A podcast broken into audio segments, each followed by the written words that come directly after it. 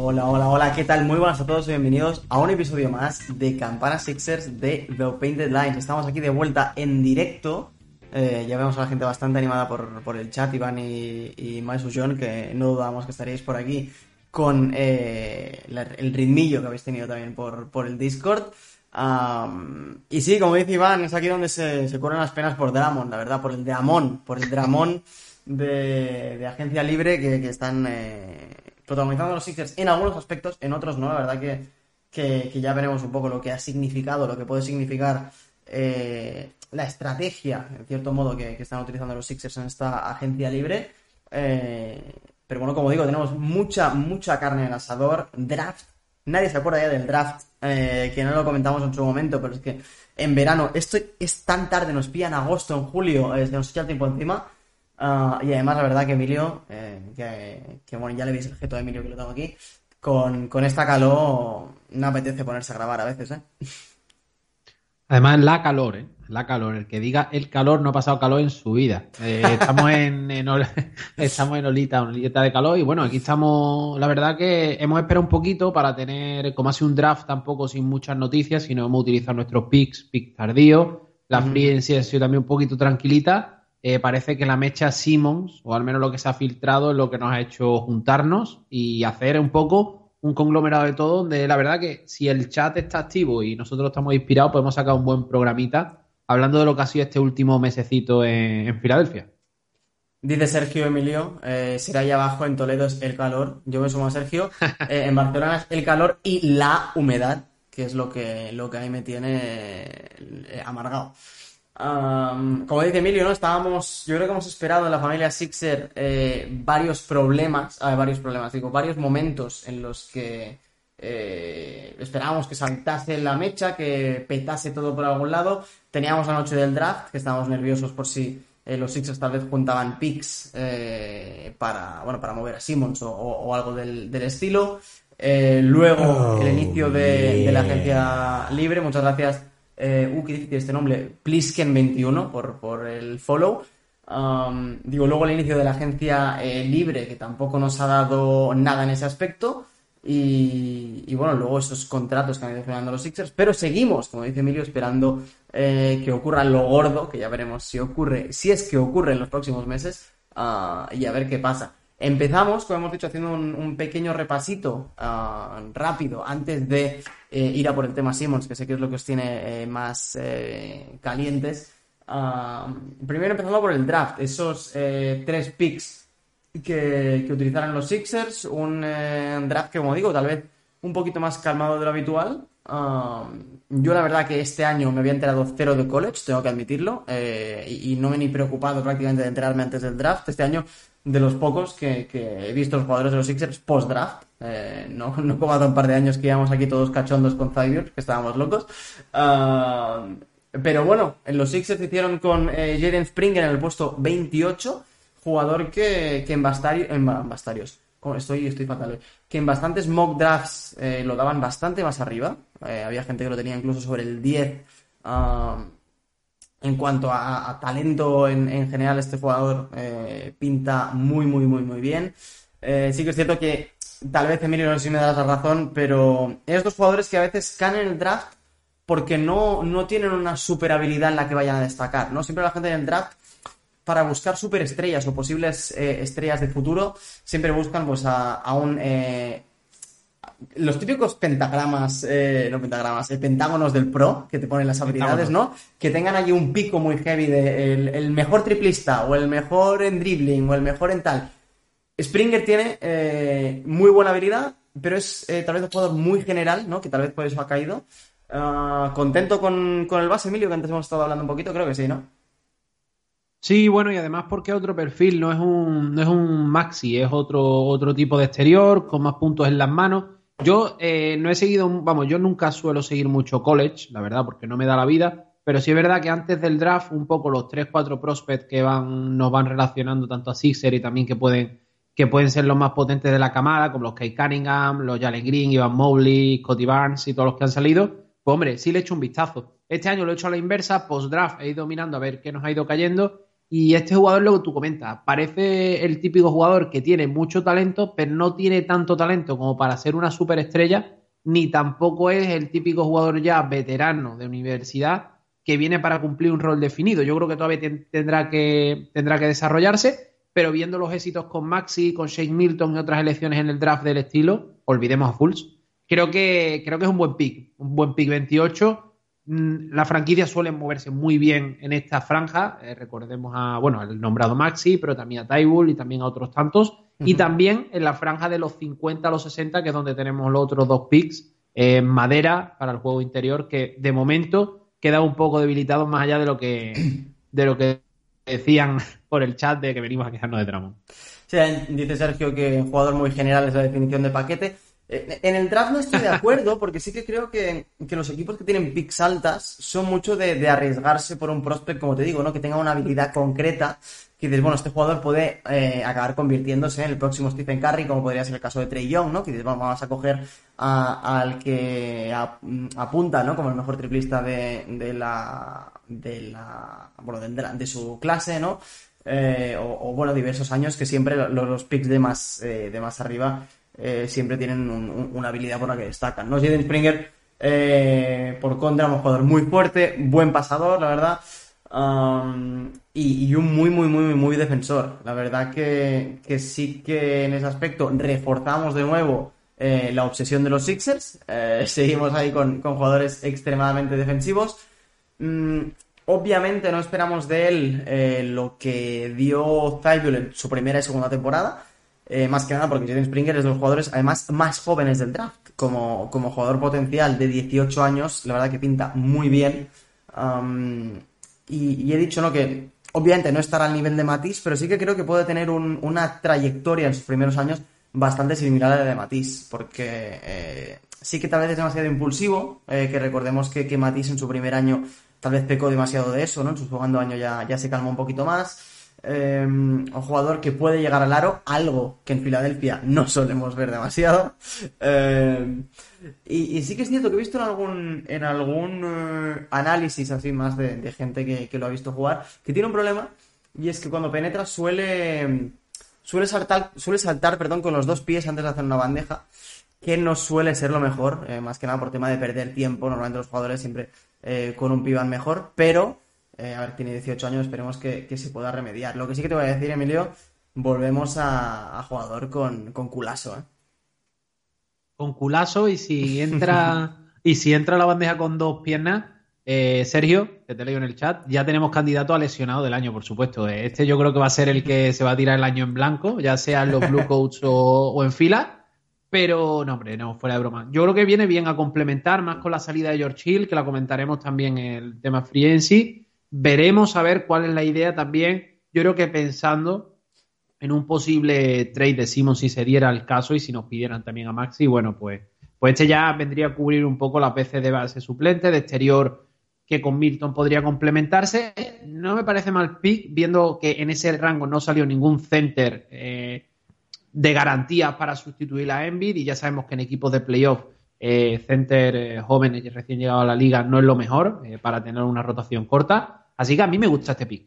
sin liarnos mucho mal, Jalen Springer, bien, pick 28, sin mucho riesgo y cogiendo necesidades del equipo, viendo después también los movimientos que se han hecho en agencia libre. Dice Iván, siempre puede entrar a ganaste debajo de la misma asistir a Matisse como, como una actual leyenda Sixers como, como es Ben Simmons, ¿no? Eh, hablando de jugadores que se quedarán el año en blanco, yo creo que los Sixers tal vez eh, han cubierto ese, ese puesto mítico en, la plantilla con Petruset, que parece que se quedará un año en Europa, y a ver si con lo de que se quedará un año en Europa, pues suplimos esto de, los jugadores que se quedan un año en blanco, ¿no? La verdad que, se echaba un poquito de menos esto de, tener a un jugador en Europa, ¿no? Y, mirarlo un poco con, bueno, de reojo, con el rabillo del ojo, eh, cómo está jugando eh, por Europa, ¿no? En el caso de, de Misic o de, o de Dragic en su, en su época, ¿no? Uh, Misic, bueno, al final no, no, vino, pero Dragic sí, sabemos lo, lo, bueno, lo bien que funcionó Dragic, la lástima que nos ha, eh, bueno, lo, mal que nos ha sabido a todos que este año se haya, se haya lesionado en, la, en las finales de la NBA y no haya podido llevarse ese anillo. Pero, pero bueno, otro jugador que seguiremos de, cerca en Europa. MVP de la Liga Adriática, buen shooter, 42% de triples. Eh, tal vez lo que más le falla es la defensa, poco cuerpo. Eh, bueno, tú, no nos hace falta ahora mismo. Añito en Europa, que crezca. Y, si parece que solo se queda un año, porque en principio solo le queda un año de contrato, bienvenido sea que no estemos sufriendo aquí como Misic, que, que si renovaciones millonarias ni nada. El año que viene en Filadelfia. Sí, a veces son situaciones especiales. Eh, ya vemos lo que ha pasado con el caso de Misic. Tampoco lo veo excesivamente relevante en estos casos. Pero bueno, eh, de Misic al final, ¿qué pasó? Eh, parecía que iba a ir a Oklahoma, pero al fin, pero renovó tres años por un dineral con F. Pilsen, ¿no? Si no recuerdo mal antes de, cuando se hablaba de que podía venir a Filadelfia, renovó por una pasta, ¿no? cuando estaba en Efes. Eh, y luego cuando se le traspasó Oklahoma sus derechos, parecía que iba a ir, pero al final nada. Eh, que ya me hubiera jodido, la verdad, que, hubiese acabado viniendo a la NBA justo cuando nos acabamos de, desprender de él, ¿no? Pero, pero bueno, sí, como dices, otro jugador que, se quedará allí un añito que esperamos que, pueda venir porque ahora sinceramente no hace falta. Aprovechamos para draftear un pivot de más y, bueno que se quede ahí a, crecer. Em, pasamos si quieres Emilio al último pick que sé que te, gusta bastante Charles Bassi eh, jugador dominante buen defensor de pintura de nuevo grandísimo grandísimo grandísimo reboteador tal vez sí que achaca un poquito esos eh, problemas que los Sixers no, nunca son capaces de desprenderse de pivots pocos poco móviles, perdón. pero sí que es cierto que es un jugador que cuando llegó a college, igual ah, que, Springer, eran ambos top 10, top 12 de su clase de cuando pasaron de high school a college. Y ha bajado un poquito su, su caché, ¿no? Podríamos decir en estos años, pero bueno, hace dos años se le consideraba de los mejores 10, 12, 15 prospects de, Estados Unidos, eh, que cayese hasta el 53, mm, bueno, eh, apuesta y, a ver qué sale. Sí, a ver, si ha caído a esos puestos es por algo. Tiene sus limitaciones, un jugador que a lo mejor en el baloncesto moderno no encaja tanto, no puedes tener más de dos jugadores como él en plantilla de este perfil, es inviable. Pero tenemos la buena, la buena experiencia de Norbert Pell, del que no se esperaba mucho. También de, ¿cómo se llama el, chaval este que Charles, que empezaba por K? Ahora mismo no me sale. También con mucha envergadura, un center que estuvimos en los Blue, en los blue Coats, ¿sabéis? Que me ayuden un poco en el chat. Em, eh, no me sale. Mm, es que, claro, es que ahora ya pienso que todo. Sí, sí, Kumache. Es que me sale Kuminga, tío. Me sale ya todo lo que empiece por K es Kuminga. era Christ, ¿no? Chris Kumache. Chris Kumache, es verdad, efectivamente. Eh, esos dos eh, salieron de la nada y salieron buenos. Y este es un pick 53, cayó mucho, eh, está muy verde, necesita estar en la, liga de, desarrollo 100%.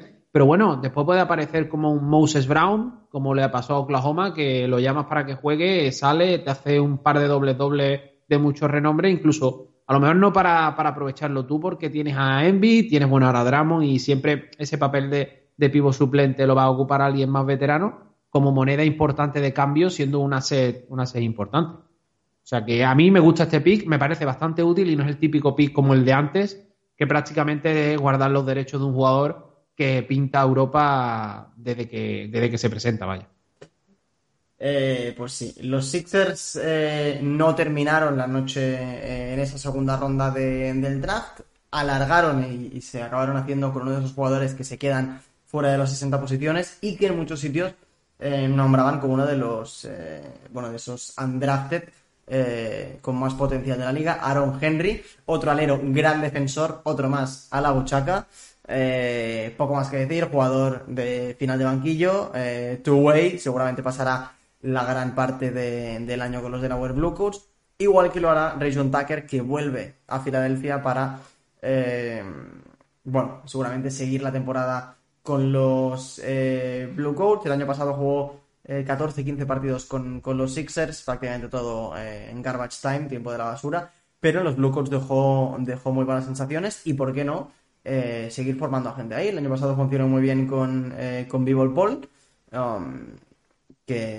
Que, bueno, también Paul hace ¿no? Que, no haya prisa para que llegue Petrusev, hace que no haya prisa para que Basi sea un, jugador utilizable, ¿no? La verdad que, que en cuanto a pivots este año parece que, que vamos bien, toquemos madera.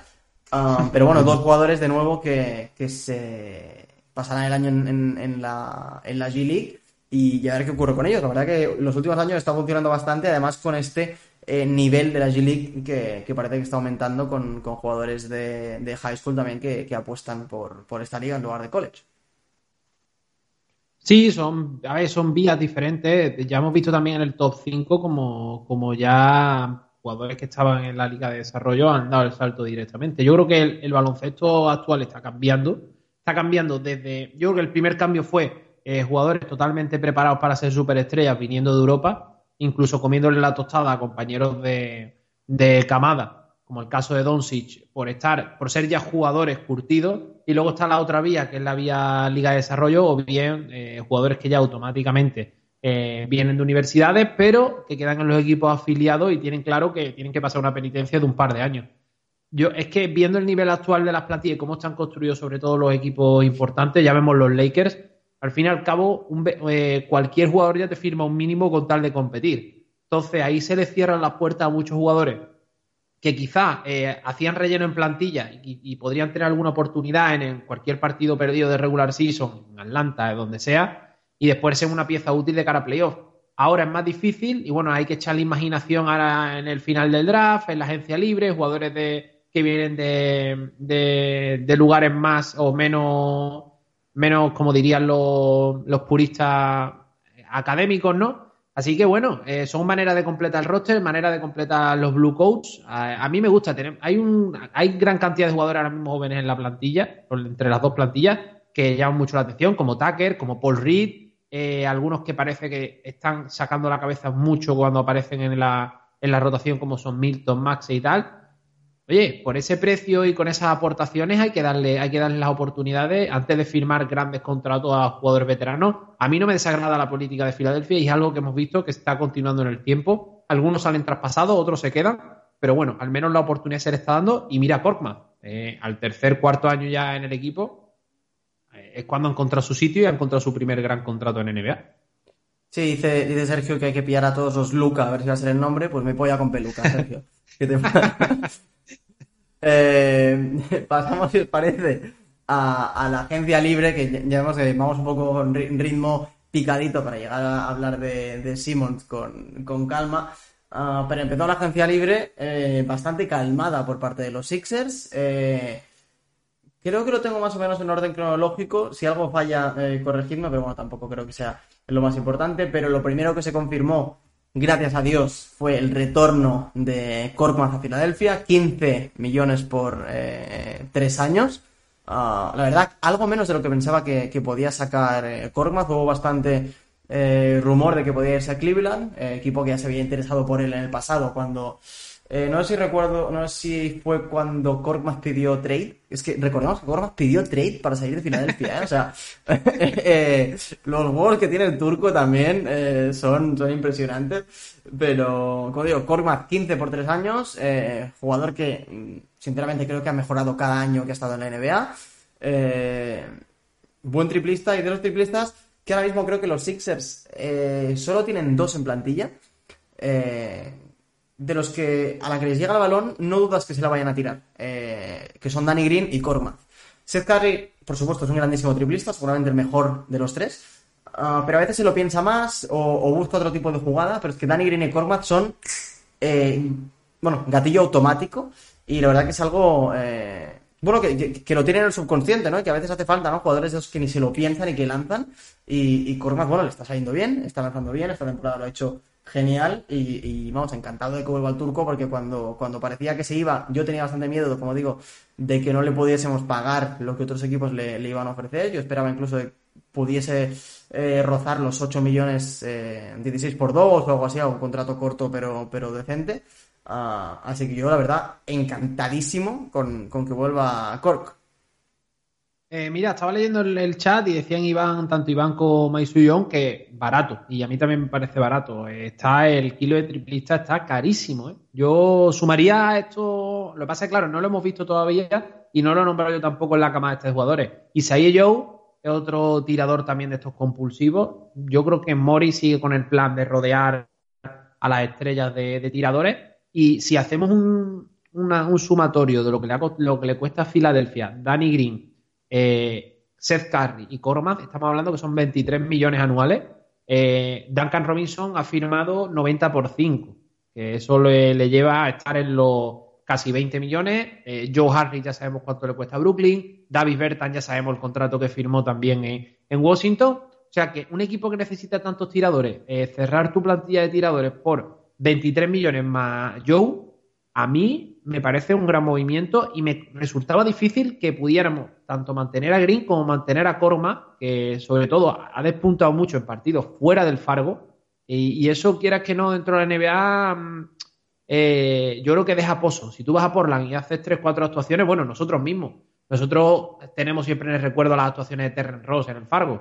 O cada vez que venía Kemba. Y a lo mejor Kemba estaba haciendo un año malo, pero te quedas con los tres, cuatro flashes de los partidos que ha hecho contra ti. Entonces yo creo que por ahí es donde yo veía y había equipos con mucho cap que eh, no tenían necesidad de ahora mismo competitiva. Es un jugador joven, lo que hemos dicho, los tiradores salen caros y bueno, ya le pasó a Joe Harris cuando estuvo en Cleveland. Cleveland no jugó, tuvo la oportunidad y después en Brooklyn, que no estaba en un punto de competir ya, le dieron un contrato medio que y a partir de ahí, bueno, pues se ha ganado el dinero. Yo creí que ese era el desarrollo lógico de Corma, pero bueno, por lo que se ve, se cuenta con él. Este año mejora en defensa, bastante más con respecto al año pasado. A mí me gusta. Eh, decía Antiban que era mi niño bonito. Hombre, a ver, eh, de una rotación de 8-10, me cabe siempre Corma. Y yo creo que es un jugador, además, de racha, que, que ha evolucionado mucho con, sin balón y en defensa.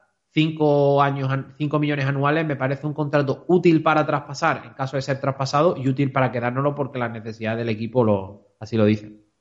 No sé si crees, Emilio, igual sensación mía, que, en esta agencia libre se han, han salido bastante baratos los tiradores. No ha sido cosa de, de Lakers y, Nets firmando a veteranos por el mínimo, pero bueno, el, hecho de que, por supuesto, es otra edad y no iba a cobrar lo mismo que Korkmaz ni, ni de lejos, ¿no? Pero el hecho de que Wayne Ellington haya firmado mínimo, eh, no sé, como que este año había muchos eh, tiradores veteranos que se podían bueno, con los cuales se, podía rellenar plantilla con ellos, ¿no? A base de mínimos. Los Lakers lo han hecho, como digo.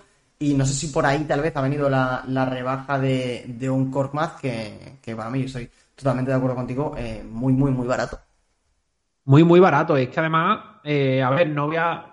Lo mismo con lo que voy a decir, una barbaridad, pero aplicando el tema del 50% de, de, de temas de impuestos en Estados Unidos, quizá Corma hubiera encontrado en Europa un contrato similar, quizá un poquito más, eh, menos por año, pero si vamos ya a los dos millones y medio de, dólares, pásalo a euros y tal, con el cambio, no queda lejos de una buena oferta de F. Pilsen, de Fenerbahce o de algún equipo que lo quisiera. O sea que tampoco, que tampoco el tema económico, yo creo que es más su intención de seguir progresando en la NBA y que en otros sitios no. a ver, yo creo que él también es consciente de quién está rodeado, también yo creo que influye mucho cuando, aunque firmara antes, yo creo que influye mucho con quién comparte vestuario, tener una figura como Danny Green o como Seth Curry, yo creo que también le va a hacer mejorar porque son jugadores un poco a lo que él debe aspirar como perfil. No sé, a mí, a mí es que me gusta mucho la, firma de Corma, ya te digo, no solamente te puedo decir cosas positivas, y creo que solamente te voy a decir cosas positivas de las que se han hecho, ¿eh? Te hago un poquito de spoiler, pero me han gustado mucho las firmas por el precio y quien llega de parte de Mori. Vamos a darle un poquito al chat, tío, que están diciendo en el chat. Mira aquí abajo porque tengo, eh, pues tenemos el móvil a, aquí a Meisu, a Meisu ya un poco nervioso, ¿no? Porque Corma dice que, es muy de rachas, ¿no? Que un día te mete un 6 de 9 y al día siguiente un 1 de 6. Eh, y Sergio también, como siempre, siendo el hater de turno, eh, que, también le tira un poco de manía, pero bueno. A ver, yo estoy de acuerdo, ¿eh? El tema es que Corma, teniendo ya a Danny Green y a Seth Curry, es buen fichaje. Si depende, Es decir, si tu tiro depende de Corma, yo estaría preocupado, pero bueno, siendo, siendo el complemento, ¿no? Yo, yo lo, siendo el, la profundidad de banquillo, a mí no me parece, no me parece mala firma. Podemos estar tranquilos. 100%, no, si, si va a ser tu triplista principal, ni de coña, pero como dices tú, Emilio, a 5 millones, que entre los tres sumen 23, creo que has dicho, eh, también es de lujo. Y como digo, otro de esos triplistas que aunque falle, eh, es automático, sabes que se la pasa, se la va a tirar y si ese día de la noche caliente le entrarán, si ese día no, pues eh, tal vez que juegue menos minutos. Tenemos jugadores suficientes como para que jueguen. Quiero ver también cómo se desarrolla, mm, por supuesto, el triple de, de Matty que, que, creo que ambos coincidimos que es eh, incluso más importante que el, tiro de, de Simmons, eh, si se quedase. Pero bueno, eh, jugador que, que, para relleno por 5 millones y este año creo que ha sido el... No sé si lo podemos considerar sexto hombre, porque tal vez Howard al ser el pivot suplente eh, era el sexto hombre, pero bueno, luego como, como había días que jugaba más Maxi, había días que jugaba más Shake, eh, no se le puede considerar, considerar a ninguno de ellos sexto hombre. Eh, era el séptimo seguramente, con lo cual a, este precio maravilloso. Em, vamos a dar un poquito de, de, ritmillo a esto, que aquí es cuando llegan tal vez las, las discrepancias más, fuertes, pero aquí es cuando empieza el dramón. Eh, la firma de Andre Drummond por el mínimo, eh, algo que, creo que nadie nos, nos podíamos esperar. Eh, creo que todos hemos visto ya las imágenes de, ayer de Drummond y, y Embiid saludándose con la cara de Embiid que no entendía nada. Ah, de las declaraciones de Drummond hoy, bueno, porque todos sabemos el, el beat que han tenido, las veces que se ha reído en beat de, de Drummond, diciendo que vivía dentro de la cabeza de Drummond sin pagar ningún tipo de alquiler bueno, eh, llevando carretillas con ladrillos diciendo que eran los tiros de André Drummond, bueno, eh, infinidad, ¿no? De, de, troleos de Troel Embiid. y bueno, hoy, hoy Drummond, la verdad que muy, con mucha naturalidad, diciendo que para él nunca, nunca había sido un beat, que, por supuesto, que es lo que va a decir, ¿no? Si va al equipo de Joel, no puede decir otra cosa. Pero bueno, eh, lo que pasa en las pistas se queda en las pistas. Eh, si alguien si alguien podía estar enfadado por el beef era, era Dramon, que siempre estaba en el, lado perdedor, ¿no? Para, para su desgracia. Ah, así que yo creo que, por parte de Embiid no, no, debería haber ningún tipo de problema. Eh, fichaje extraño, otro año me enfadaría bastante, porque creo que, no, arregla ningún tipo de, problema y como digo, Mm, tiene bastantes de las de las de los issues que podría tener también eh, Dwight Howard, ¿no? Jugador poco móvil, eh, tal vez un jugador que, desde que se ha marchado de Cleveland, donde sí que era la, opción principal, está sufriendo mucho. Creo que le, cuesta mucho no ser, no ser el jugador principal del ataque, pero bueno, al final, grandísimo, grandísimo eh, reboteador, de los reboteadores con, con, mejores números de la historia, que te va a promediar 15 y 16 rebotes por 36 minutos, eh, juegue más o menos. Ah, y algo que es que eh, yo realmente igual es que el tiempo pasa diferente para mí. Pero estos días eh, me he dado cuenta de que Dramon tiene 27 años. A ver, vamos por parte. O sea. Sí, a ver, el tema es que Dramon ha caído en temas de contratos mínimos muy pronto en su carrera para mi gusto. Yo lo, de, lo, vamos, lo hemos debatido en privado en nuestros chats, estos que tenemos incluso de fantasy, de, vamos, los nuestros personales, donde estamos serios, está Toby, estás tú, estamos los, de siempre. Y a mí me resultaba el movimiento que hizo para irse a Lakers, me pareció demasiado arriesgado para él individualmente en su carrera. Eh, si él llega a firmar a lo mejor un mínimo en Charlotte o en cualquier otro equipo que necesitara un center y hubiera hecho buenos números siendo principal, yo creo que él ahora mismo como mínimo hubiera firmado la mid-level o hubiera entrado en el rango Richard Holmes. El mm. problema es que te vas a Lakers, no encajas y ya pasas a ser una pieza útil o inútil, dependiendo de cómo tú lo consideres, para un equipo contender. Ya, ya hay otros equipos que eh, prefieren eh, darle 100 por, 100 por 5 años, ¿no? Era Jared Allen, eh, darle 55 por 4 a, a Holmes, los Celtics que se quedan con, con Canter, eh, a mí dentro de ese mercado, nosotros podemos poner, bueno, Magui también 5 eh, millones un año, o sea, cobrando mucho más que, que. ¿Podemos entrar a debatir si el perfil de jugador que se trae para ser suplente de Envid es el correcto o no? Ahora bien, eh, si está claro, como se demostró con el fichaje de Howard, que lo que quieren es un center que pelee, que te cierre el rebote y que las noches que Envid no juegue te pueda aportar, más allá de un sistema, eh, yo creo que no hay nadie mejor por el mínimo que André Dramo. Ahora, si dices, bueno, nos vendría mejor un perfil Kaminsky, un perfil de jugador que abra la pista. Eh, bueno, ahí ya estamos hablando de otra cosa. Pero por el precio y quién viene, no sé, yo creo que tampoco hay que perder hay que perder el Oremu. Eh, hay jugadores, se ha visto con Batum, se va a ver con Bledsoe, creo, yo soy el anti-Bledsoe. Jugadores que son presos de su contrato y cuando empiezan a cobrar mínimos o a cobrar menos, después pueden dar el salto a la mid-level, como ha hecho Batum, ¿no? Ahora eh, o más o menos al, precio mid-level. Son muy útiles y refuerzan contenders. Lo que no podemos estar es, eh, cuando este fichaje lo hace tras buyout, Nets y Lakers, decir, no, la liga está adulterada porque traen a estos jugadores y tal. Y ahora después, cuando lo firmas en verano, decir, pero ¿para qué queremos a este tío? Hombre, yo veo, yo a ver, a mí me, sigue gustando. Quiero ver también el encaje cuando esté Simmons eh, con él en pista. Si es que Simmons sigue, que esa es otra. Pero eh, el resto a mí me parece bien. Además, alrededor, es decir, no tenemos ningún cuatro que necesite un center que, le haga demasiado spacing, ¿no? Yo creo que con Tobías, también con el tema Nian, que ahora entraremos, y tal, excepto Paul Reed, pero dudo que Paul Reed comparta pista con André Dramo, yo lo veo, yo lo veo un fichajazo. Y además, eh, si, si tienes los puestos de aleros cubiertos y tu, tu, opción nunca es jugar con dos grandes, pues para mí es impecable Mori, igual que celebramos el mínimo de Howard el año pasado, más celebro este porque me parece bastante mejor jugador que Howard y creo que vendrá a reivindicarse. ¿eh? O sea, si él tiene un poco de amor propio, esto tiene que ser para él una catapulta para en verano pegar o un atracazo. Si no, me diría mucho también de la personalidad de Drama. Las cosas como son. Sí, yo creo que tal vez es un traspaso difícil de entender porque, porque no tenemos a Simón en plantilla.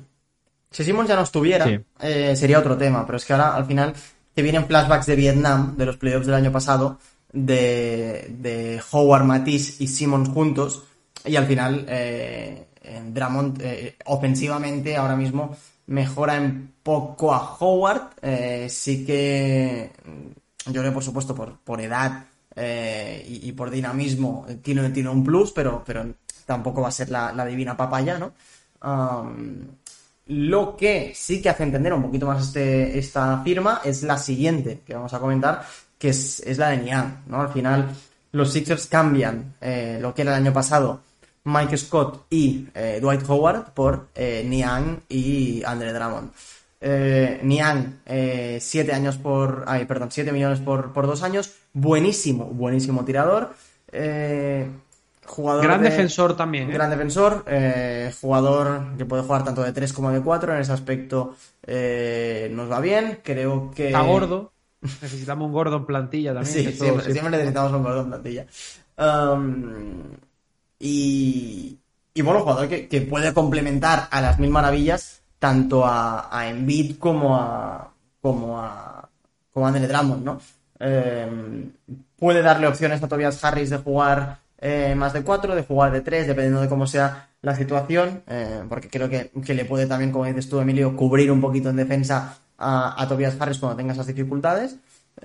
Tobias Harris siempre ha tenido problemas defendiendo a treses porque son más rápidos que él, y ahí creo que, que aunque esté gordo, la verdad que, que sabe posicionarse muy bien y, creo que, por ahí puede, puede sacarlas bastante, bueno, puede, puede salvar bastante a, Harris y, jugador que hace tal vez, como digo, eh, que entendamos un poquito mejor la, firma de, de Drummond, ¿no? Sí, yo, yo la veo, eh, esta firma de hecho me costó verla de forma oficial porque yo creo que Watch y Shams no pusieron ningún tweet, ya no sé si pegué alguna cabeza porque fue en las dos noches estas que se jugó balonmano y baloncesto por la mañana y me quedé un poco sopa antes de pegar el madrugón. pero, pero me sorprendió y me gustó. Me gustó. Es decir, hice la broma, le hice la broma a Toby en privado de gordos, no, por favor, no sé qué, no sé cuánto. Él dijo que era el, el, el, Dio, el Boris Dio fake. Pero es, un jugador que me, es un jugador que me gusta mucho y yo creo que este jugador sí nos permite jugar con falso 5. Este jugador sí de verdad tiene una defensa y tiene unas características que, Nos permite, que nos permite jugar con un falso 5. 42% en tiros de tres, eh, sobre todo muy bien desde las esquinas, esa esquina mítica de Scott. Y hmm. bueno, también anda por ahí Anthony Tolliver, ¿eh? ¿eh? que ahora mismo no lo teníamos, no lo tenía yo en mente y estaba buscando una cosa para preguntar también en el chat, no sé si tú lo sabes, ahora que hemos hecho ya el repaso de las incorporaciones de todas, eh, no me sale que hayamos utilizado la mid-level. Entonces, no sé si no me sale en Spot Track porque todavía los 9,6 millones que se le ha dado a Danny Green eh, no están así, no están, eh, no están incluidos como mid-level, o es que se le ha renovado de otra manera y seguimos teniendo la mid-level, porque en ese caso tendríamos la mid-level libre, tendríamos la biannual exception libre de 3,7 y tenemos la trade exception de el trade de Horford a Oklahoma que eh, expira el 9, el 7 de septiembre. ¿Por qué digo esto? Porque quizá quede algún movimiento todavía por hacer en esta plantilla. Para mí está cerrada a no ser que haya un traspaso de Simons. Y ahí es donde nos ayudaría mucho eh, la, excepción de traspaso de, Horford. Más que nada porque, por si algún casual no va a ocurrir, no se que no se me echen encima, si viniera Lilar, Lilar tiene un sueldo superior al de Simmons. Entonces, eso ayudaría a cuadrar independientemente de que después se metieran jóvenes. Em, quiero ver cómo remata esta plantilla, eh, Mori. De momento, no sé tú, Santi, primeras impresiones, viendo los puestos cubiertos, a mí me gusta y me parece bien la decisión de cortar a George Hill sabiendo que solamente tenía un millón garantizado. Sí, lo, de George Hill, eh, bueno, al principio no me daba un poquito de miedo porque sí que creo que era un buen asset en cuanto a traspaso, en esos 10 millones, eh, más, más, más que por lo que podría haber aportado Hill en plantilla, eh, por lo que podía suponer en, en tema de cuadrar salarios. sí que es cierto que tal vez no nos hace falta, los Sixers han conseguido, gracias a su, su corte, Ah, y a mantener esa mid-level exception que, como dices, creo que no se ha utilizado. Sí que es cierto que con la renovación de, de Green no es la, no es la mid-level entera, es la de la, la taxpayer mid-level, que es como la de, la de equipos que están por encima de, bueno, que están pagando eh, impuestos de, de, lujo, ¿no? Con lo cual creo que son... Eh, son 6 millones en lugar de 9 o algo así. Eh, 6, en lugar de 10, creo que es. Eh, no tengo los números. ¿Cuál? Eh, la mid-level. La mid-level de. La taxpayer mid-level, que es la que tenemos nosotros. No, nosotros tenemos la non-tax mid-level, que es el 9,5. Es que, claro, es que cuadra perfectamente con el sueldo que se le ha dado a Danny Green. ¿Qué pasa? Que en ningún sitio he leído, está buscando en Insider de Filadelfia, a ver si a lo mejor en, la ampliación que hace Bonarowski al día siguiente siempre de los traspasos, de los traspasos de los, o de las firmas aparecía, pero no, aparece siempre simplemente el incoming cap que es 9,6 de Danny Green y ha firmado dos años, no lo sé. Eh, además, no hay opciones, no hay nada. No sé si se le ha dado. si se le ha dado la mid-level a Danny Green, por mí perfecto, ¿eh? porque me parece que de dársela a Scott a dársela a Danny Green, eh, hemos, triunfado. No, Pero dice, no dice, es que estos días es cierto que los Sixers, como estaban esperando que qué pasaba con, con Green, que no, tenían como los contratos o los tratos hechos con los jugadores, pero había que acabar de cuadrar eh, qué se utilizaba para qué jugador, ¿no? y también hay, también hay 10 de los 10 millones, es que claro, es que también cuadraría, por eso pregunto, y ya vamos al chasis que Santi, por aclarar, es que de los 10 millones que cobraba George Hill, al cortarle, solamente cobra uno y quedan 9 de vacío. Entonces, esos 9 vacíos, no sé si entra, hay alguna opción de meter el contrato de Danny Green o no es posible, simplemente lo que te hace es disminuir el impuesto de lujo, no lo sé. No lo sé, por eso pregunto. Bueno, los que han conseguido con los cortes y todo quedarse justo por debajo de, del, del hard cap, del de lujo, lo cual les podría dar eh, un poquito de, flexibilidad en algún traspaso. Eh, están por encima del cap básico, digamos, pero por debajo del de lujo, con lo cual por ahí, eh, que luego comentaremos opciones de traspaso y, qué puede pasar con, con, temas Simons y demás, pero comentan por el chat Emilio Greentude que en teoría la mid-level exception se ha utilizado parcialmente para, para el contrato de Niang, que al ah, parece que, que ha acabado ahí, como digo, eh, estos días se había llegado a los tratos con los jugadores, pero eh, faltaba acabar de, cuadrar con qué se iba a pagar a quién, ¿no? Ah, y al final pues, eh, parece que por ahí. Um, pues muchas gracias, tío. Vale, vale, vale. Perfecto. Sí, Serio también lo confirma, que quedan 2,6 millones y sí que tiene los 8 kilos de traspaso. Vale, perfecto. Vale, vale, vale, guay.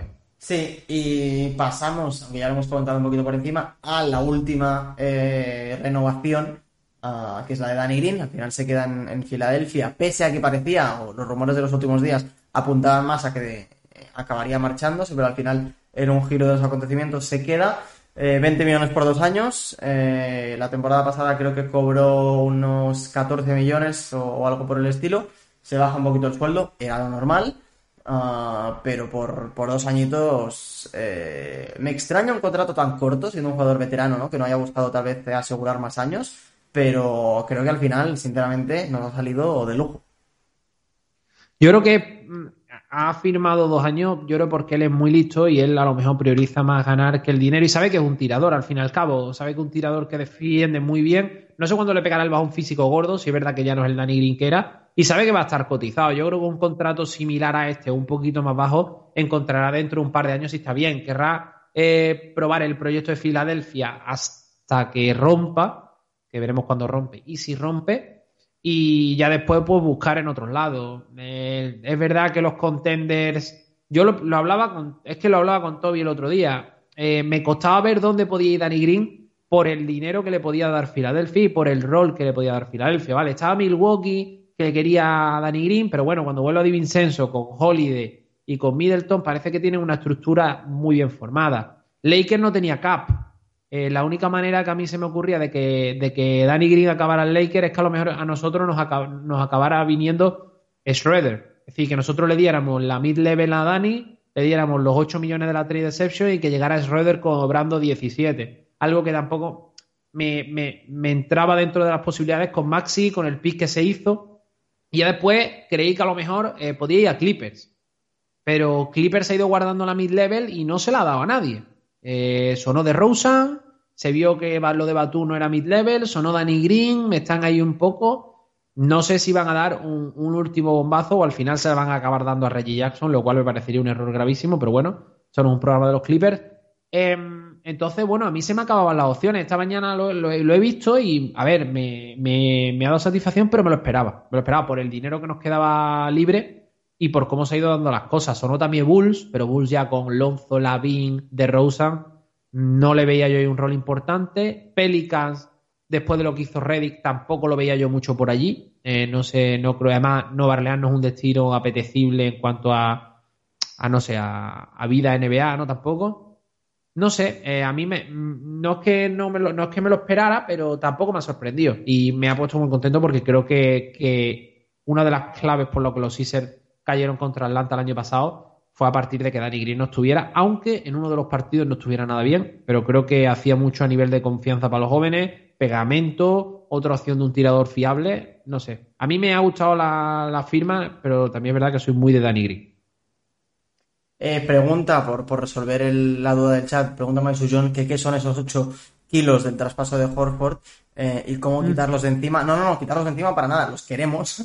Eh, son 8 millones que nos permiten absorber 8 millones más en un traspaso de los que damos nosotros, ¿no? Que en un equipo como, los Sixers, que están tan limitados salarialmente, ahora mismo sería muy valioso.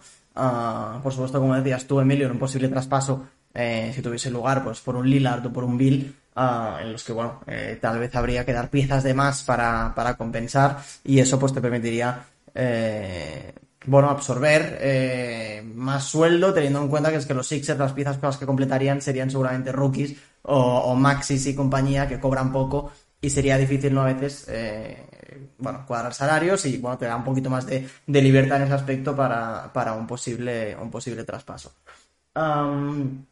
Pasamos, ahora que he hablado de, Simon, si te parece, a, al, bueno, a lo gordo del programa y es, eh, ¿qué pasa con Ben?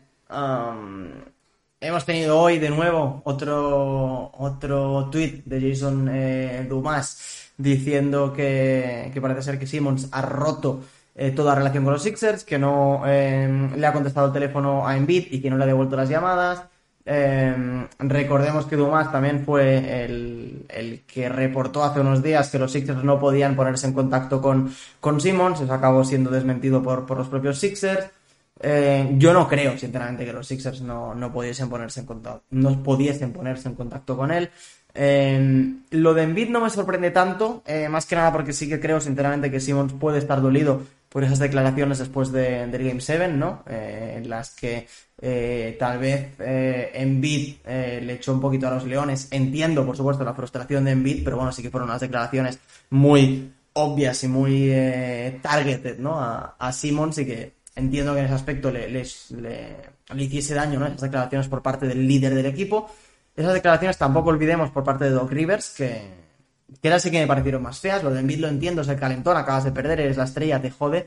Pero creo que las de, las de Doc Rivers, eh, a mí viéndolo desde fuera, sí que me parecieron más, más fuera de lugar. Eh, al final, entiendo que lo puedas hacer para motivar a, tu jugador, pero para motivar a un jugador lo haces a medio año, ¿no? O, a media serie, no, no cuando te acaban de eliminar, ya no tiene sentido, el jugador va, va a pasar el verano, no es momento de reprochar nada, ¿no?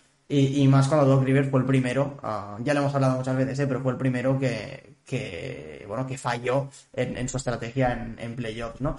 Em, ¿Cuánto nos creemos de, esto, eh, Emilio, y antes de esto, por cierto, os dejo, os dejo una, una encuestita eh, por el chat un poco sobre este tema, ¿no? Si, si creéis que la, la, la relación con Simmons está rota, si creéis que, puede arreglarse, eh, contestad por ahí y así comentamos un poquito la opinión que tenéis. Y eso digo, Emilio, eh, ¿tú qué, qué, feeling tienes eh, sobre, sobre este tema? A ver, yo tengo. Yo, bueno, ya entraré en mi pedrada, que quiero, aprovechando, tío, que estamos aquí, la voy a volver a decir. Eh, pero empiezo por el tema Simons. A ver, yo primero, yo entiendo la actitud de Simons. Para mí se está siendo muy injusto con Simons. ¿eh? Para mí fallaron muchas más cosas aparte de Simons. Es decir, todos tuvieron su, su, parte de culpa o una, una Sabéis, a ver, para empezar, sabéis que eh, para mí yo siempre he defendido que la piedra angular de este equipo era Envid y bueno, aquí se vendió que alrededor de Envid no se puede hacer un equipo campeón. De momento también está en lo cierto la otra teoría. ¿eh? Eh, para mí funcionaban los dos juntos, pero puesto a elegir me quedaba con Envid. ¿Qué pasa? Para mí se le ha achacado demasiada parte de culpa a Simon en este aspecto, en la eliminación de Atlanta. Para mí todo se empieza a romper a partir de que Envid está tocado y que Danny Green está fuera. Simon colapsa, vale pero para mí las la, declaraciones tanto de Rivers como de, como de sobraron. Y entiendo que Simon esté molesto y que no le coja el teléfono a nadie, por lo menos en verano. Ya después, lo que le quieran decir, que se lo digan a la cara, igual que salieron a los medios a decirlo.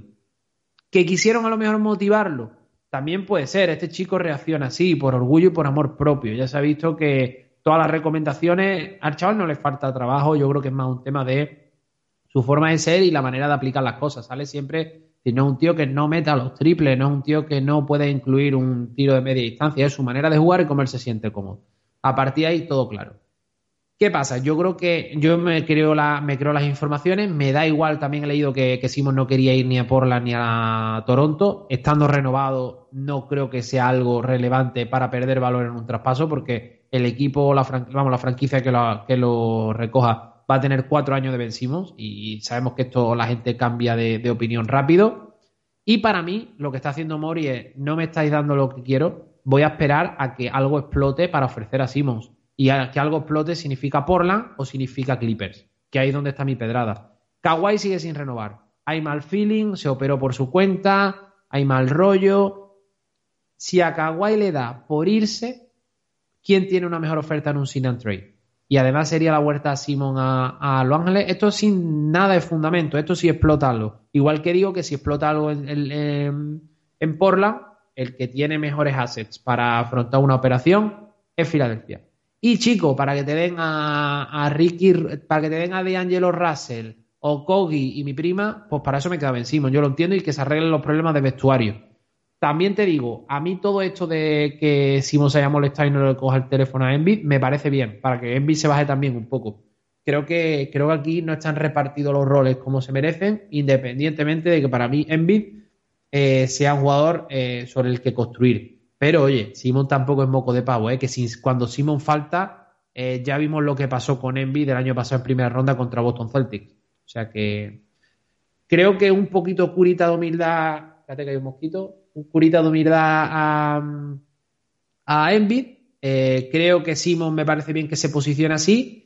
Y me parece que Filadelfia sigue teniendo el, control del tema porque son cuatro años de contrato y el jugador al final no es el típico, vamos, no creo yo que sea el típico que se vaya a poner en rebeldía porque no es de ese estilo y también le haría flaco, flaco favor para la edad que tiene, ¿no? Un jugador tampoco de 30 y algo años que si no se declara en rebeldía no va a tener oportunidades de anillo o no va a tener mejor mercado.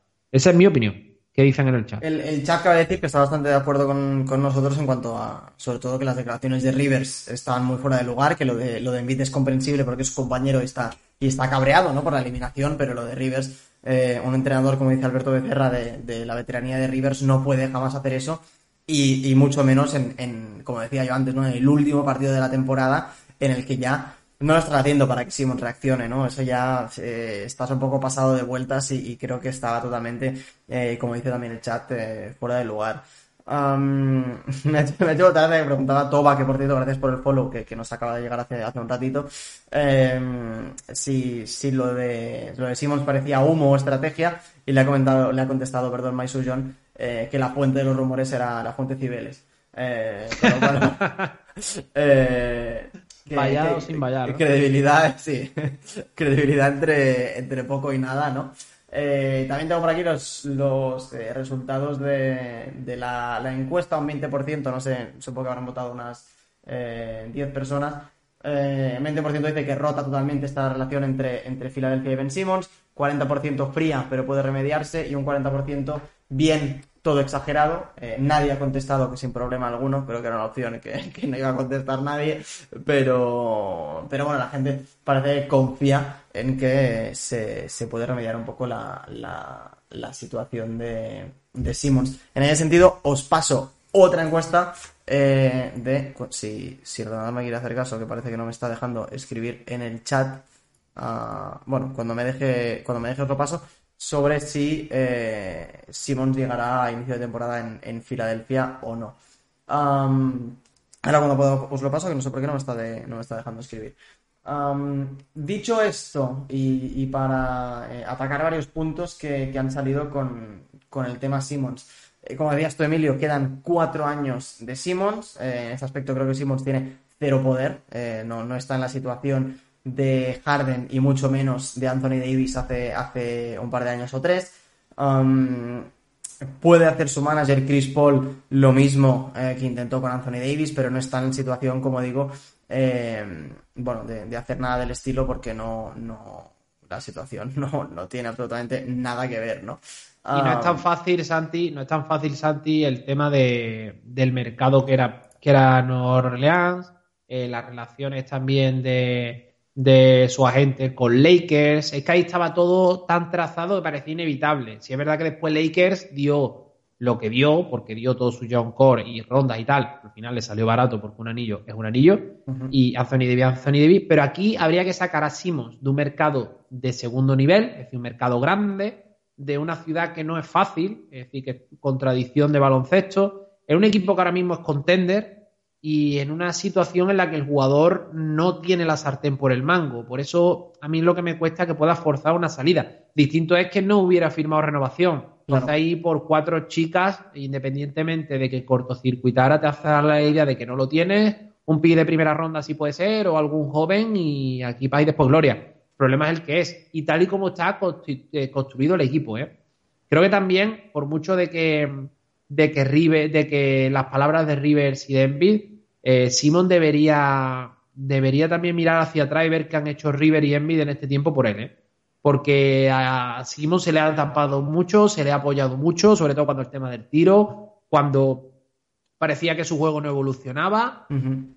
y, y, cuando eh, se sacrificaron piezas que eran del gusto de Joel, tanto a nivel personal como a nivel de juego, véase JJ Reddick, o véase Jimmy Butler para que todo encajara. Entonces, mm, yo creo que tampoco hay que quedarse solamente con las palabras que para mí son eh, un toque de atención para que reaccione Simon de mal gusto y en el mal momento, pero hay que ver también los actos de la gerencia y los actos de, de sacrificios que se han hecho para que todo funcione con sus características, con su virtud y con su defecto. Entonces, yo creo que todo esto se pondrá sobre la mesa. Creo que también eh, que esté Doc Rivers eh, en este tema va a ayudar. Eh, no olvidemos que Doc Rivers ha tenido que lidiar con uh -huh. Kevin Garnett, Paul Pierce y Ray Allen en un mismo vestuario de unos Boston Celtics, que no es fácil y cada uno es su padre y su madre, sino escuchar el reverso de, de, de, esos Boston campeones en el que se cuentan muchísimas cosas que son brutales y que creo que serán peores que, que las rencillas de vestuario.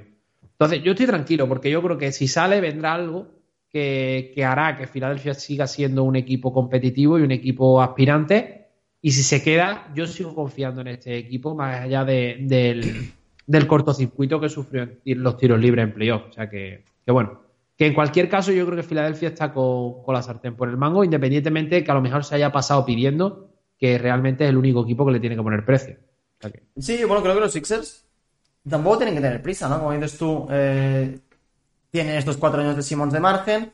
Eh, si Simmons hace el tonto, eh, y creo que no le gustará por nada del mundo eh, estar en el banquillo chupando banquillo, eh, alguien con, con, su orgullo además no, no le sentaría nada bien y sería algo bastante eh, flagrante por su parte que dejaría bastante en evidencia. El único mini poder que puede tener Simmons, eh, que creo que hace falta comentarlo, aunque mmm, no creo que vaya a ser tampoco relevante en este aspecto, es que tiene una, una trade kicker del 15%, que si es traspasado su, su salario sube un 15%. Eh, un trade kicker que él puede decidir si, si ejerce o no ejerce y que podría decidir no ejercer, ¿no? por ejemplo, si quiere ir a Lakers, bueno, pues si, me enviáis a Lakers, no ejerzo esto, con lo cual los Lakers estarían mejor colocados para, bueno, eh, para hacerse con él, ¿no? En lugar de pues, un equipo al que Simmons no quiera ir, como por ejemplo has dicho, has dicho tú, eh, Portland, ¿no? En el aspecto, y, hablando de Portland, um, comentaban en, en, eh, en y Sánchez hoy algo que, yo no había pensado, pero que, puede tener bastante sentido. Y es, bueno, la opción de que, de que Mori esté esperando a, a ver qué pasa, qué pasa con Lillard, ¿no? Um, y, y parece que es mucho esperar. Es cierto que, el hecho de que, de que Lillard esté en, los Juegos Olímpicos, pues para esto es una putada. Pero al final te pones a pensar y dices, bueno, eh, equipos. Eh, y por supuesto, esto depende de que Lillard acabe pidiendo un traspaso o tal, lo cual no ha hecho, ¿no? Pero equipos que podrían estar en, posición de hacerse con Lillard o que tenían un mínimo eh, interés en él, ¿no? Eh, Miami, imposible. La renovación de, de Butler y de Duncan eh, y, por supuesto la adquisición de, de Lowry hace imposible que, que, Simmons vaya a Miami, ¿no?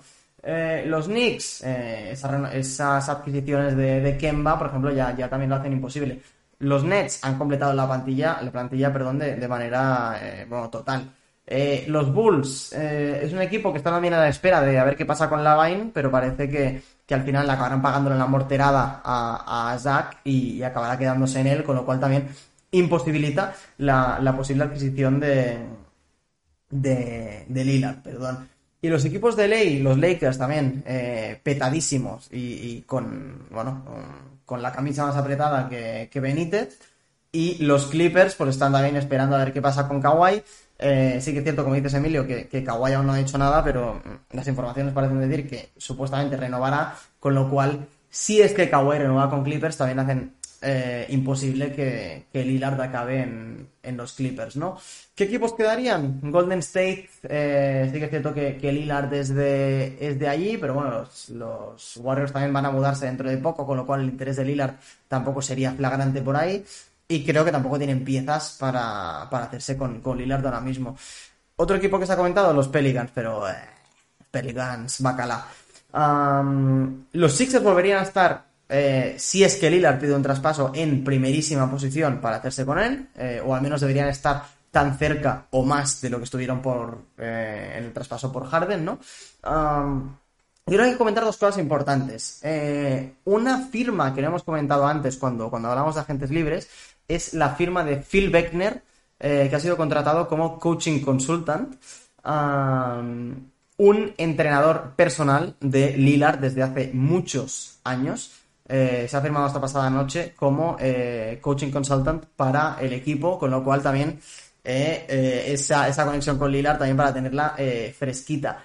Y por otro lado, más sea de Lillard o sea Bill o no sé qué, mm, creo que la confección de la plantilla, que para muchos eh, les puede haber parecido eh, demasiado conservadora o, hostia, es que es casi el mismo equipo que el año pasado, nos vamos a volver a pegar. Bueno, eh, ¿qué hubiera pasado si en lugar de Danny Green conseguimos otro tirador por 10 millones? si en lugar de Korkmaz conseguimos otro por 5? si en lugar de, de bueno, Drummond no, no, en este caso no, no interesa, ¿no? Pero esos jugadores que hemos renovado, nos dan opciones de que salgan como traspaso. Si ahora los Sixers consiguen a Wayne Ellington por 10 millones, tienes que esperarte, si no recuerdo mal, tres meses para poderlo traspasar. Imposibilita la, la, posibilidad de hacerte con un, con un Lillard en verano. Y con lo cual ya te plantas en que tenga que ser eh, temporada regular, a ver qué pasa de aquí tres meses, estamos a 5 de agosto, bueno, pues eh, ponte a 5 de noviembre, todo lo que implica eso, ¿no? Eh, no sé tal vez esta confección más continuista de la plantilla, eh, más allá de lo que significa si Simon se queda, ¿no? Que es seguir apostando por el proyecto, también te da opciones de ahora al inicio de la liga poder hacer cosas como un traspaso por Lillard, un traspaso eh, por Kawhi si al final no quiere quedarse en LA, un posible traspaso por Bill, que veremos también eh, esta, esta, plantilla de, los Wizards como, como, acaba quedando, que también han hecho muchos movimientos, ¿no? Em, creo que somos el equipo mejor eh, posicionado en, cuanto a poder hacer un traspaso en los próximos meses. Y un traspaso de, nivel, ¿eh? no hablemos de, traspaso de, de por, por Ellington, pero un traspaso que, involucre a, una estrella. Yo estoy totalmente de acuerdo contigo y además la posición negociadora como cambia, de tú pedir rondas por Ben Simmons a esperar que explote Portland y sumar a, la, a Ben Simmons alguna ronda, algún joven, por ronda y algún joven. Yo creo que, está ahí, que está ahí, me parece un movimiento súper inteligente de, de, Mori. Además, en la estructura del equipo es la que es, es decir, volverte loco y ahora mover el equipo para después estar en una posición peor a la de este año. Recordemos que este año se ha ganado el este. Eh, la regular season, después tuvo el, el, explotido final contra Atlanta pero bueno, hay que ver, hay que darle años al proyecto. Este es el primer año con estos jugadores. Si es verdad que Simon y Envy ya mucho tiempo, pero se han hecho varios reajustes y lo que sí está claro es que con estas renovaciones el traspaso de Horford cada vez es, cada vez es mejor. Es decir, todos los movimientos y el de Joe Richardson también es mejor. Mirad eh, lo que ha pasado con Joe Richardson en Dallas, mirad lo que ha pasado con Horford en Oklahoma, después a Boston otra vez de nuevo, eh, para que dieran pagando dando a Kemba pagando para que Kemba llegue a Nueva York. Yo creo que al final eh, los movimientos que hizo Mori el año pasado se han consolidado y yo le daría otro año más al tema, la verdad. Yo soy bastante optimista con, esta plantilla porque por fit, por experiencia y por hambre son jugadores que, lo tienen todo para, ser campeones. ¿Qué pasa? Yo he visto dándole muchos palos a Dos River. A mí Dos River no me gustó la gestión que hizo y sí es verdad que escudarse Simo fue muy rastrero. Entonces, eh, ahí eso a ver cómo lo gestiona cómo lo gestiona Dos River de cara a este año y con el lío que hay ahora mismo en el vestuario, que es lo que a mí me cuesta ver. Está Jorger ahí de segundo, bueno, eh, un año y si se puede eh, traer a Lilar, pues quizá ya ya has probado este equipo, quizás no hay que cometer el error de Harden, también teniendo en cuenta de que Harden no es Lilar, pero Harden tendría que renovar el año que viene y Lilar está comprometido a largo plazo, por lo que sí puedes poner la carne en el asador de sobra no sé, yo creo que el movimiento, como leía antes ahí, es Lila o nada, o Kawhi nada también. Yo por Kawhi me como esta en medio año de Kawhi sin jugar, me da igual. Incluso así se recupera un poquito mejor en bid. Pero movimientos de ese nivel, yo por medianías no, no traería, no, no, no me desprendería de Simon, la verdad. Y menos un Simon en su prime. No, es que, eh, como digo, no, hay ningún tipo de prisa. Al final eh, es lo que hay. Si sale, si lo que decía, ¿no? Eh, estos movimientos o, falta de movimientos de Mori nos da la opción de o seguir con un proyecto que el año pasado, pues en temporada regular, funcionó y, llegó el batacazo con algunos eh, bordes del proyecto mejorados con, con Niang, por ejemplo. y, si por otro lado, pues se, da la, opción de poder traspasar a Simmons, pues tienes la, la puerta abierta, ¿no? A ir a por Lillard, ir a por eh, Kawhi o ir a por Bill, que también veremos qué, acaba pasando ahí, porque eh, Bill ahora le han sacado garras de encima, le han traído a Dinwiddie y bueno, veremos cómo empieza la temporada. Yo creo que Bill eh, antes de la temporada no saldrá, pero si en los primeros meses se va mal, yo creo que, que Bill está disparadero de salida. No sé si tampoco estás eh, todo de acuerdo, porque el otro día, no sé a quién se lo leí, que comentaba que que Billy Lillard, no sé si crees que son jugadores que, que bueno, que están en dos ciudades que les gustan, que están ahí, que tienen ya su vida hecha ahí, que tal vez están un poco no, no acomodando, pero bueno, que, también les va bien, que tampoco mm, pedirían un traspaso. Lo veo más por parte de, de Bill esto, eh, yo creo que Lillard sí que es más competitivo, pero también Lillard tiene esa ese como objetivo, ¿no? De quedarse toda su carrera en, Portland, porque es algo que, a él le pega, ¿no? Que siempre ha dicho. No sé, no sé, no sé cómo ves las, las opciones en, en este aspecto. Si, si crees que son jugadores capaces de pedir traspaso, o si tal vez eh, por no quedar mal con la ciudad o por porque ya están cómodos, eh, al final acabarán quedándose ahí toda, toda su vida. Sí, lo que pasa que yo creo que son situaciones diferentes porque, a ver, eh, al fin y al cabo, Portland es mucho más mercado por el tema Nike, por el tema reconocimiento, no sé, me, me parece me parece bastante fuerte, me parece bastante más fuerte que Washington, que al fin y al cabo nunca ha sido una, una, franquicia con demasiada eh, tradición. Portland, bueno, yo creo que, que sería más difícil sacar a Lila de Portland, pero sí yo veo, los veo ambos cómodos por el reconocimiento que tienen y también porque son jugadores que quieren diferenciarse del resto y a lo mejor su manera de diferenciarse, siendo élite de la liga, para mí más Lillard que Bill, es ser un one, eh, one club man, ¿no? y en ese caso, bueno, pues es un reconocimiento que, bueno, que después a Novitsky a otros jugadores se le ha reconocido mucho. También lleva algunos anillos de por medio. O sea que, que bueno, por cierto, declaraciones de Robert Horry matando a Kawhi por cómo está tratando a los Clippers, ¿eh? La pedrada va cobrando sentido. Eh, ¿qué, ha dicho Horry que no lo he visto? A ver, te leo. Es que ha, sido en ESPN, a ver. Eh, dice, como fan de los Clippers, estaría loco por lo que ha hecho Kawhi. Eh, con él fuera, esperando y, e intentando ver si otros jugadores Vale, dice como que en plan, que como que se ha aportado, que me sentaría y miraría a otros jugadores que, que pudieran aportar a la franquicia algo mejor que lo que está haciendo Kawhi por cómo se está comportando. Pues mira, ahí, lo tenemos también. Es cierto, preguntaba Maestro John por el chat si, si en eh, caso de poder conseguirlos preferiríamos a Lillard pidiendo un traspaso o a Kawhi con un, con un sign and trade. Es cierto que Kawhi ha demostrado eh, más, pero Tal vez por confección de plantilla me encaja más Lillard. Eh, en el vacío, no sé si me, quedaría más con, con Kawhi, ya te digo, por, todo lo que ha conseguido, pero por cómo está la plantilla, por lo que necesita Joel al lado, eh, me quedaría antes con Lillard. Ah, tal vez hacerse con Kawhi implicaría eh, que Tobias Harris tenga que salir por otro lado. Y, no sé yo el mercado de Tobias Harris si está lo suficientemente bien como para poder sacar eh, un base que te ayuda a compensar este eh, la adquisición de Kawhi, ¿no? Eh, ahora mismo, como está la plantilla y por no tener que tocar demasiadas cosas, me quedaría con, con pero más que nada por eso, porque si a partir de Tobias tienes que hacerte con un base, creo que sales perdiendo. Totalmente, totalmente. Al final, después, claro, el tema Simon hay que, hay que, lo que hemos hablado siempre, si Simon sale, hay que, hay que compensar la plantilla, ¿no? Porque es, que es una plantilla muy especial, porque tienes un base que no es base al uso, que te defienda grandes, que te lleva a la defensa. Eh, eh, es que si viene Lilar o viene Bill, por poner ejemplo de lo que estamos hablando, hay que cambiar mucho el equipo. Si viene Kawhi, quizá lo que hay que buscar un base y darle la alternativa a Maxi, cosa que no me parece tampoco una locura o ya jugar con Seth Curry de falso base, con Danny Green, no sé, estos formatos que ha hecho también mucho Clippers, ¿no? De sabiendo que tiene Paul George y Kawhi, no jugar con un base al uso, sino más con un anotador.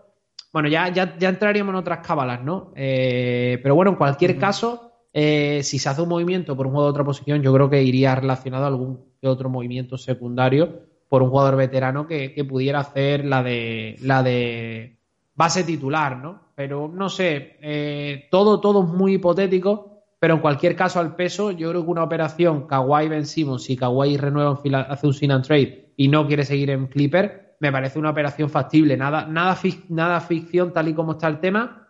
La cosa es que Filadelfia quisiera hacerlo dado el caso, porque ahora mismo Kawhi no pasa un reconocimiento médico. Kawhi ahora mismo es traerte un jugador lesionado y en recuperación. Eh, entra dentro de entra dentro del riesgo a, cometer sabiendo que Kawhi es élite y Ben Simmons no es tan élite como Kawhi.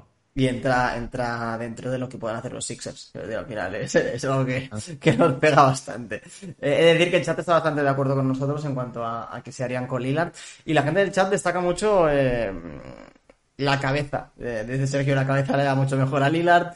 Eh, Iván dice ya nos llega con la salud de Envid y la cabeza de Ben como para tener, como para traer, perdón, a una cabeza loca el cuerpo tocado, ¿no? Mm, es un poco el traspaso Chris Weber, ¿no? El de 2003, el de venga, vamos a acompañar a Iverson y nos traemos a alguien, siendo Kawhi mucho mejor. No, me, no, no se me malinterprete, pero sí ese traspaso por un jugador lesionado ya con muchos años en la liga, que ha sido top, que parece que por fit. Bueno, aunque el fit Kawhi Envid habría que, habría que discutirlo eh, tranquilamente, pero bueno, bien rodeado, ya sabemos que son dos estrellas que, se complementarían. Hmm. Y por eh, último, eh, ya sabemos que no, vamos a arreglar el traspaso de, de Simmons y mucho menos. Bueno, perdón, comento los resultados de la, de la encuesta. Es decir, que el 83%, uno de cada seis, perdón, cinco de cada seis, Dicen que, que Simmons empezará la temporada con los Sixers y solo uno de seis dice que no, con lo cual eh, parece que, que, nos comemos a Ben en ese, en ese inicio de temporada, ¿no? Me, em, escribe, me escribe, Santi, me escribe Toby, que no, creo que no está viendo el programa, es que está estudiando, pero bueno, me ha mandado lo de Horry, que por eso lo he leído. Y me dice, dice, el tío Dennis, el tío de Kawaii, dice, en fila dura un año máximo, hasta que lo asesinan. no me extrañaría tampoco. Eh, digo, por acabar, y, sé que es un cambio bastante radical de, tema, porque hemos estado hablando de Simos. pero, eh, Emilio, vamos a ponernos serios. ¿Te preocupa que no se haya hablado absolutamente nada del Supermax de Envid? Eh, no, no, no, no. Yo creo que Envid no va a ningún lado porque, mira, don, don, a ver, don, yo creo que Envid mm, me hubiera dado miedo si, por ejemplo, eh, Miami no estuviera comprometido salarialmente. por decir, el café de bueno, claro, que le hubiera comido la cabeza y dijera, bueno, eh, me voy, pero ¿dónde va a ir Envid?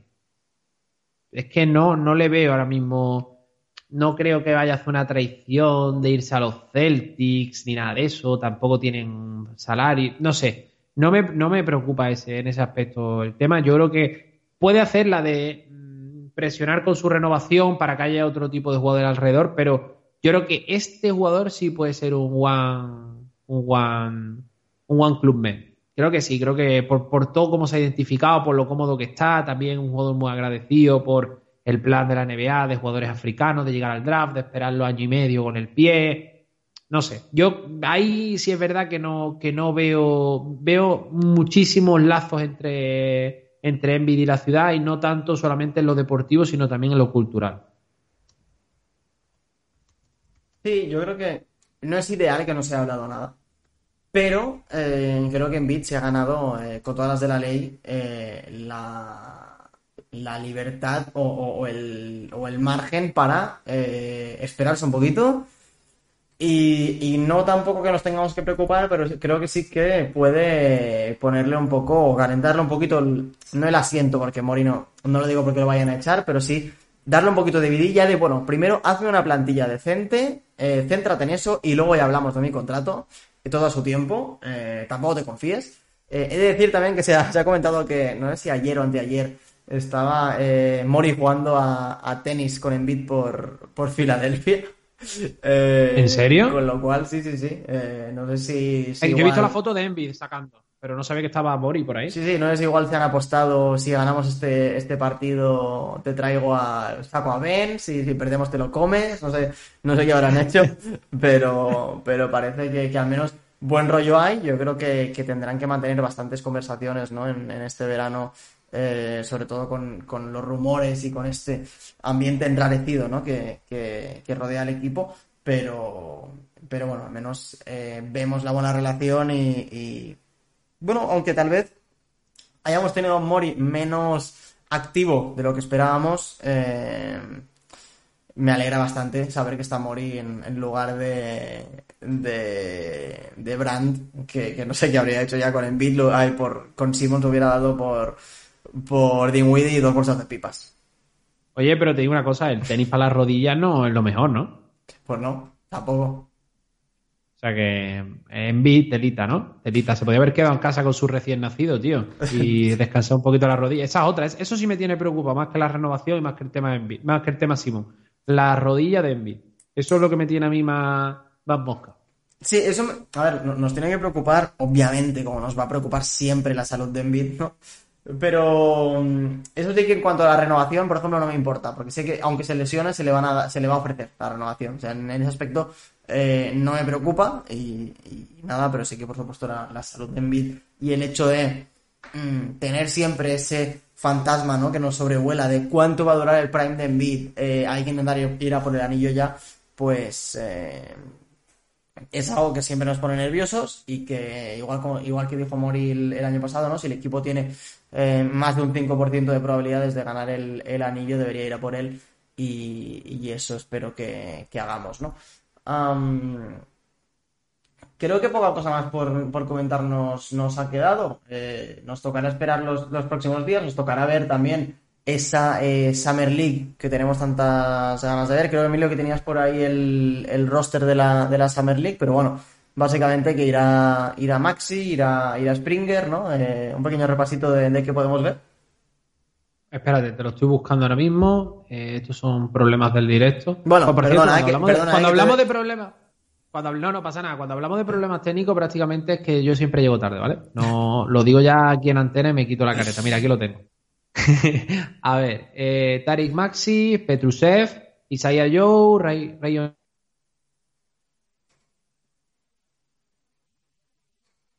Jared no tengo ni idea de quién es. Braxton Key, de este sí, este estaba en los Blue Coats. Aaron Henry, Charles Bassi, Frank Mason tercero. Este sí tiene, este ha estado en Milwaukee, ha estado en varios equipos ya.